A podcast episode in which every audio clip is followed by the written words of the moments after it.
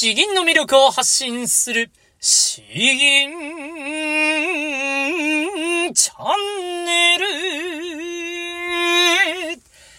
はようございます。こんばんは。詩吟チャンネルのヘイヘイです。このチャンネルは詩吟歴20年以上の私ヘイヘイによる詩吟というとてもマイナーな日本の伝統芸能の魅力や吟じ方についてわかりやすくざっくばらにお話ししていくチャンネルです。えー、皆さんいかがお過ごしでしょうか、えー、今日はですね、ちょっとあの朝から奥さんと えー、やけにそう喧嘩してしまったりギスギスしてなかなかに良くない一日だったなというところがあったんですけれども、えやはりですね、あの、間をちゃんと繋ぎ止めてくれるのは、えー、2ヶ月の娘なんですね。えー まあ、あの、笑ってくれたらですね、それだけであの、ニコってしたら、僕、こっちの方もあの、一時的に、えー、なんかあの、嫌な気持ちも忘れて、えー、ニコッとするんですけれど。まあ、それ以上にですね、あの、まあ、昨日と2日連続でうんちの話で申し訳ないんですけれど、あの、急にブバーとすごい音をしてですね、えー、なんかうんちをしてると。そうなった場合、基本的にその僕がうんち太陽なんですけれども、そう、おむつ交換するんですけど、この音はまずいと。なんかあの横から漏れそうな気配がプンプンするというところで、えー、助けてつと。えー奥さん助けてと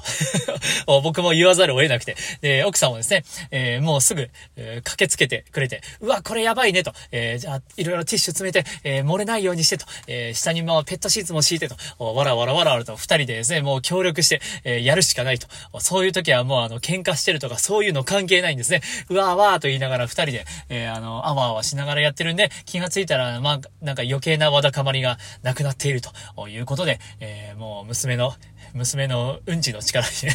助けられたな、というところです。えー、さて、えー、今日本題の話ですけれども、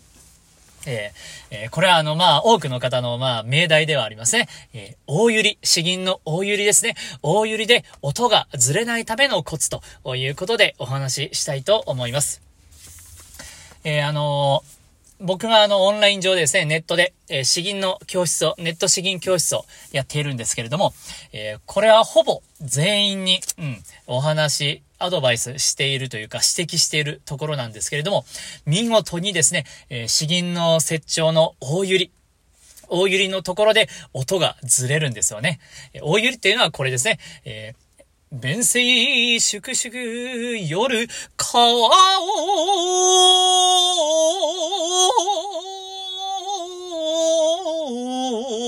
えー、この、これが大揺りですね。大きく揺らしているから大揺りなんですけれども、えー、ここでですね、やはりあの皆さん音がずれるんですよ。どうずれるのかというと、山、お、この出だしの音から、おー、おー、おー、おー、えー、まあ、あの、出て降りてくるところでですね、あの、音がずれてしまっていると。まあ、あの、高くなっている人もいれば、低くなっている人もいる。まあ、感触としては、えー、まあ、2対8ぐらいで低くなっている人の方が多いなという印象です。えー、なので、改めてですね、えー、どうやったらここの音ずれを、えー、音がずれるのを、えー、まあ、なくせるのかということを、えまあ、集中的にお話ししていきます。ちょっとあの、話しながら行くので、いくつのコツになるのかちょっとわからないんですけれども、えまあ、順番に行きましょうか。順番に行きましょう。えまずですね、え大揺りに入る時の、えー、言葉のアクセント、アクセントが、えー、おざなりになっていると音がずれていきます。えー、例えば、山を、山を、山をというふうに、山をというふうに、この山をですね、山をとか、ええっ、ー、と、あとは何があるかな？尖閣来たり遊ぶ、うんまいのとかですね。うんまいの、うんまいのとかですね。えー、こういう言葉の、大揺りになる言葉のアクセントが中途半端になっていると、これがあの、音がずれる、えー、要因になります。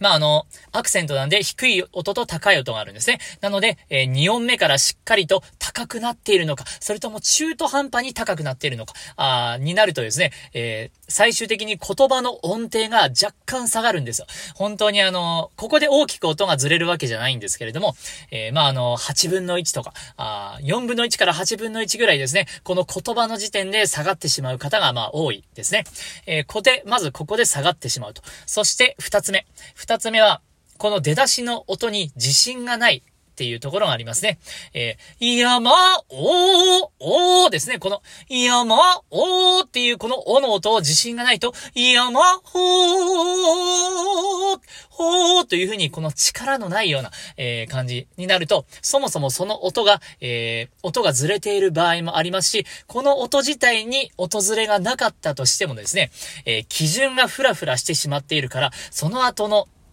音が上がった時も、あの、ずれやすくなってしまうんですね。本当にあの、基盤がぐらぐらしているから、その後の山自体が、えー、ふらついてしまうということになるんで、この音がしっかりと自信を持って出していない場合がありますね。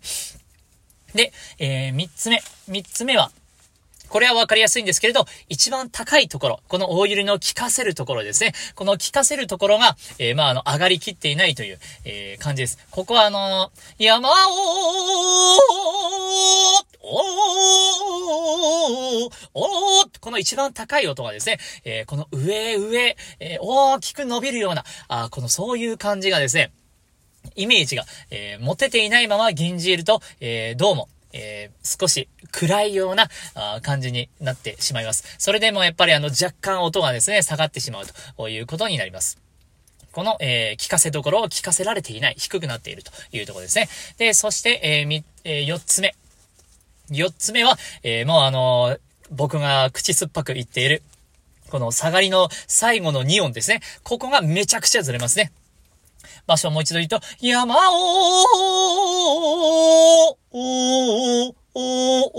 このおおこの二つの音ですね。この二つの音がめちゃくちゃずれます。えー、低くなる人、そして高くなる人、言いますけれども、えー、ここがずれてしまうというところですね。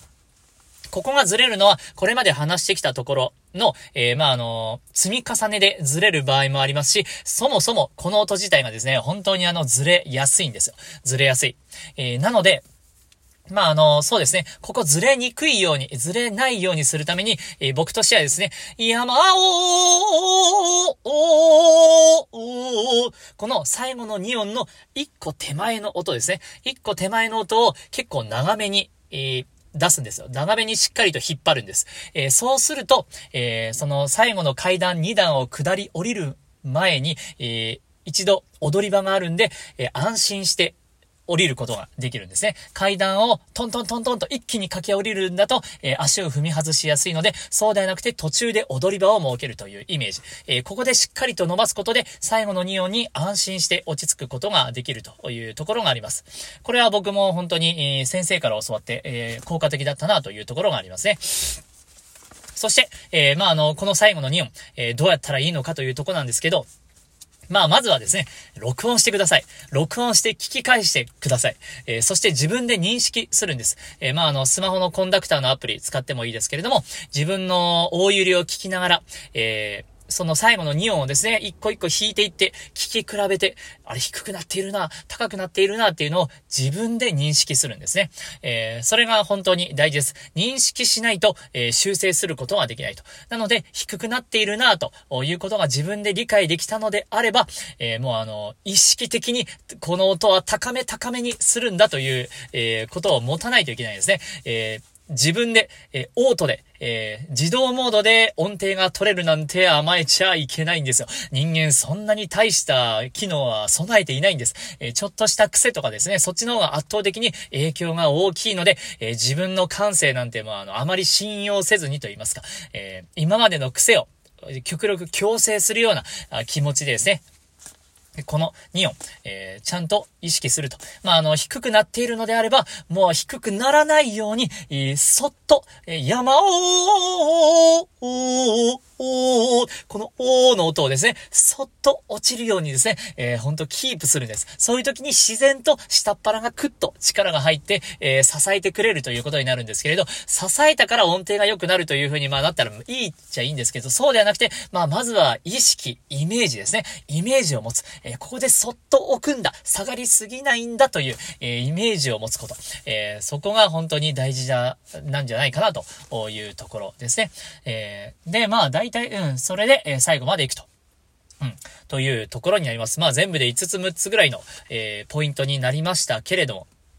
まあ本当にですね、音がずれてしまうと、えー、銀がなかなかあの、あられもない姿になってしまいますんで、えー、この大ゆり、えー、しっかりと、このあたりを気をつけていただければ、えだいぶ良くなるんじゃないかなと思いますんで、えぜひぜひやってみてください。うん。よし、えでは、え後半ですね。えー、今日銀じるのは、えー、僕の大好きな銀です。こちら、えー、さっさともふさ作、えー、たばる坂ですね。西南の駅の陣中作というものです。え、まず詩文から読んでいきます。たばる坂、さっさともふさ。雨は先方を打ち、風、砂を巻く。鉱山、十里、両参加。そうと一決、無休の恨み。馬を断橋に立てて落下を見る。えー、雨はですね、えー、激しく、この軍服を打ち付けるように降っていると。えー、風は強く吹いて砂を巻き上げている。もうものすごい凄まじい光景ですね。えこの田原坂、あここは見渡す限り、えー、山河の、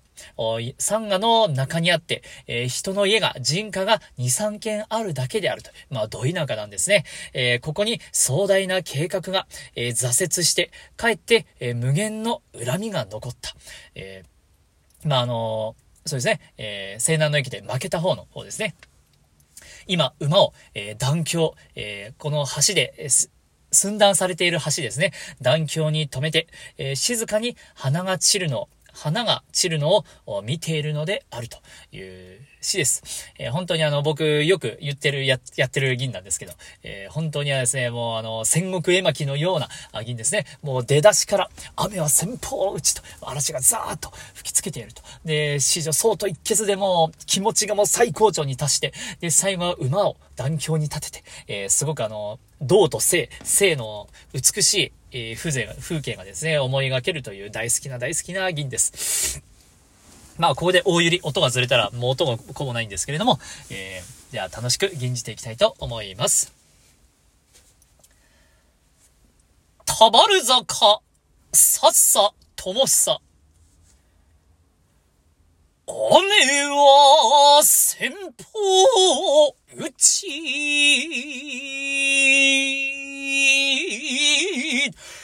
風、砂を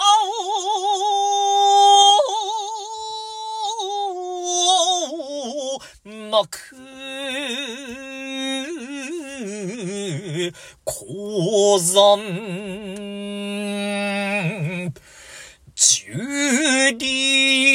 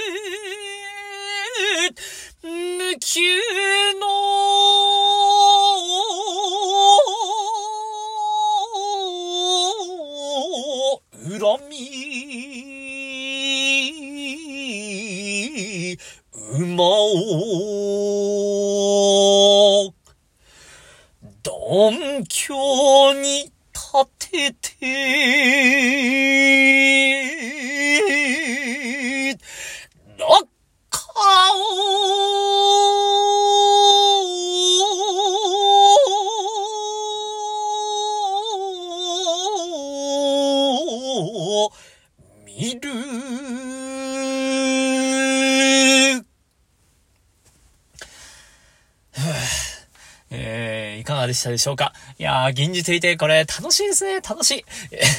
楽しいんですよ。難しいけれども楽しい。ちょっとあの、ところどころ荒々しいところがあってですね、馬を断橋に立てて、落下を、落下を見る。えー、落下、うん、ここのアクセントがちょっと弱かったなというところ。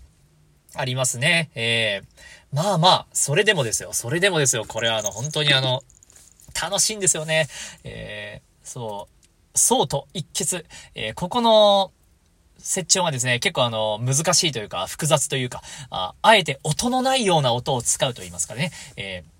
ー、やるんですよ。まあ、あの、詩吟の先生からもここら辺は、えー、音を取ろうとするんじゃないと。えー、もうあの、気持ちを込めると言いますかね、えー、心を貯めると言いますか、え、そういう意味で、えー、折調を表現するんだみたいなことを言われますね。なので、そーと